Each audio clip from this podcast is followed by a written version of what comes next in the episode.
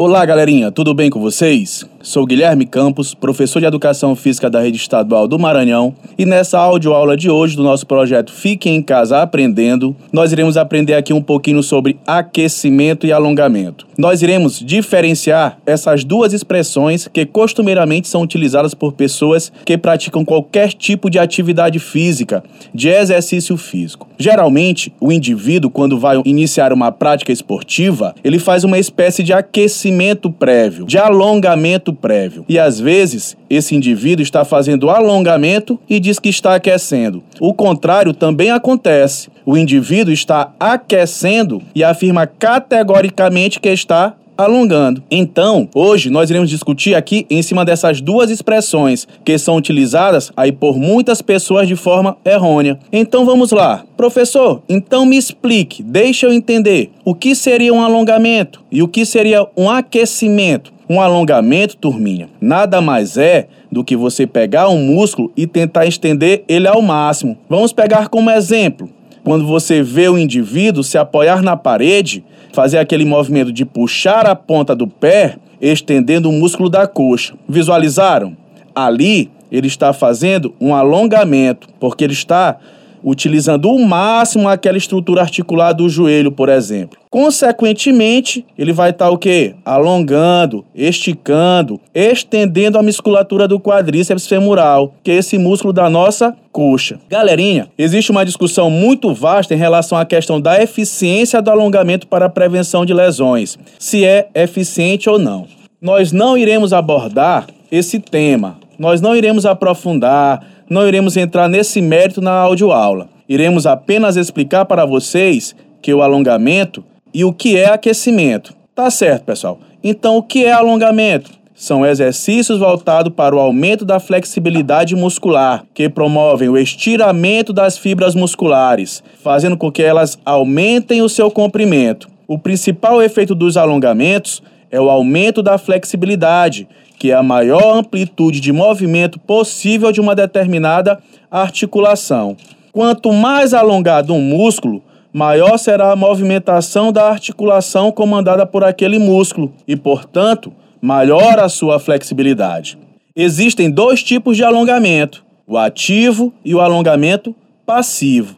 Então, professor, o que difere o alongamento ativo do alongamento passivo? O alongamento ativo é o mais comum, onde a pessoa realiza sozinha o alongamento, através de movimentos voluntários. Puxar a ponta do pé, alongando a coxa, alongar a parte posterior da perna, a parte de trás, quando tentamos tocar a ponta dos pés com as mãos. Os alongamentos passivos são feitos com a ajuda de forças externas, que podem ser uma outra pessoa ou aparelhos, faixas, elásticos, bastões, bolas. Posso citar os dois exemplos acima também, porém é natural que nesse tipo de alongamento atinja-se uma amplitude maior por conta das forças externas, já que no ativo a única força utilizada é o peso do próprio corpo. De pronto, podemos definir o alongamento de maneira simples e objetiva, como manobra através da qual se afasta origem e inserção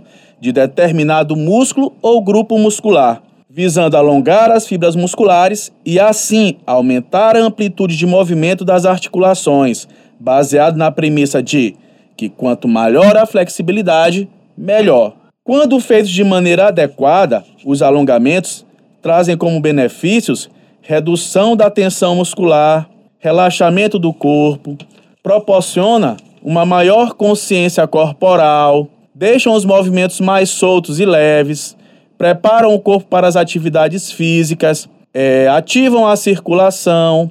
Quando os exercícios de alongamento são realizados de forma correta, com certa regularidade, o indivíduo poderá sofrer uma adaptação crônica, que é a melhora física da flexibilidade. Deixe-me só fazer uma observação aqui para vocês. Falei bastante sobre flexibilidade, porém, aquele alongamento realizado antes do treino vai sim realizar uma extensão das fibras musculares e melhorar a flexibilidade desse indivíduo, mesmo que de forma momentânea e rápida. Caso o indivíduo queira melhorar essas capacidades físicas, que é a flexibilidade, deverá adicionar à sua rotina de treinos exercícios de alongamentos.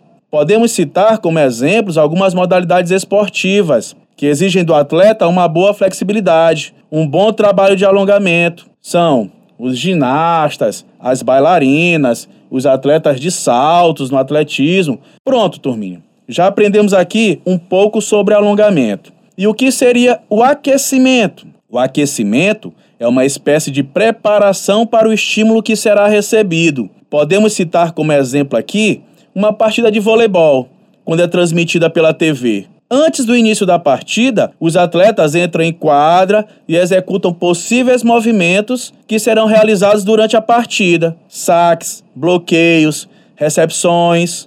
Outro exemplo que podemos citar aqui é quando o professor de educação física de vocês, numa aula prática de atletismo, digamos que ele irá mostrar para vocês as provas rasas, 100, 200 e 400 metros, onde vocês deverão correr essas distâncias o mais rápido que conseguirem. Quando o professor inicia a aula dizendo para que vocês façam uma caminhada, um trote, uma corridinha leve, ele está preparando, ele está aquecendo o corpo de vocês para os tiros que serão dados em seguida. Imaginem vocês saindo de uma aula de matemática, de física, de geografia, de história e ao chegar na quadra ter que correr na velocidade máxima.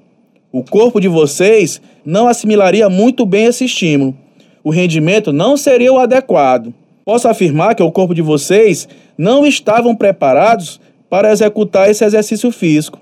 Além de que o risco de lesão seria altíssimo. Então, o aquecimento é o processo através do qual se busca aumentar a temperatura do corpo, aumentar a frequência cardíaca e o fluxo de sangue no corpo, que acaba por melhorar a eficiência do transporte de oxigênio, aumenta a ativação neuromuscular do sistema nervoso central, melhora a coordenação, o tempo de reação e qualidade de execução do movimento. Resumindo tudo isso, você entra em estado de alerta, aumenta a capacidade de contração muscular e melhora a eficiência contrátil através do aumento da temperatura corporal. Voltando para o nosso exemplo da aula de atletismo, vocês terão uma velocidade de reação bem melhor na hora que fossem dados os comandos. Em suas marcas, prontos e o tiro. Buh!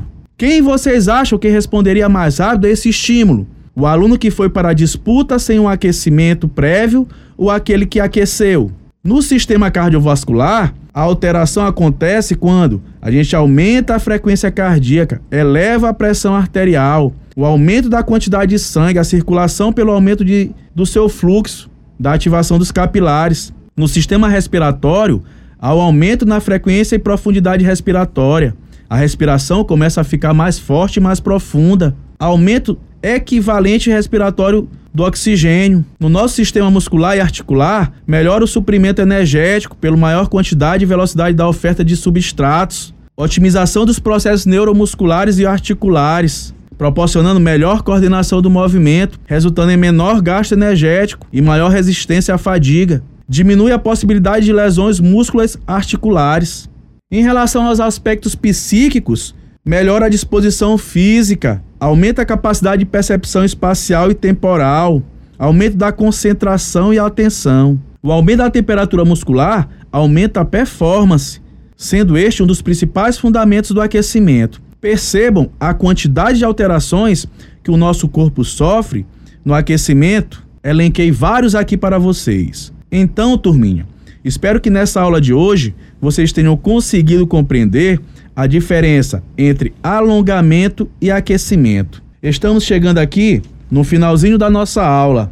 Vamos só revisar aqui o que é alongamento. É a capacidade que temos de estender determinada musculatura. Já o que é aquecimento se caracteriza pela elevação da temperatura corporal. Então ficamos por aqui, turminha. Espero que vocês tenham entendido. Sou o professor Guilherme Campos. Sintam-se abraçados e até a nossa próxima aula. Beijão!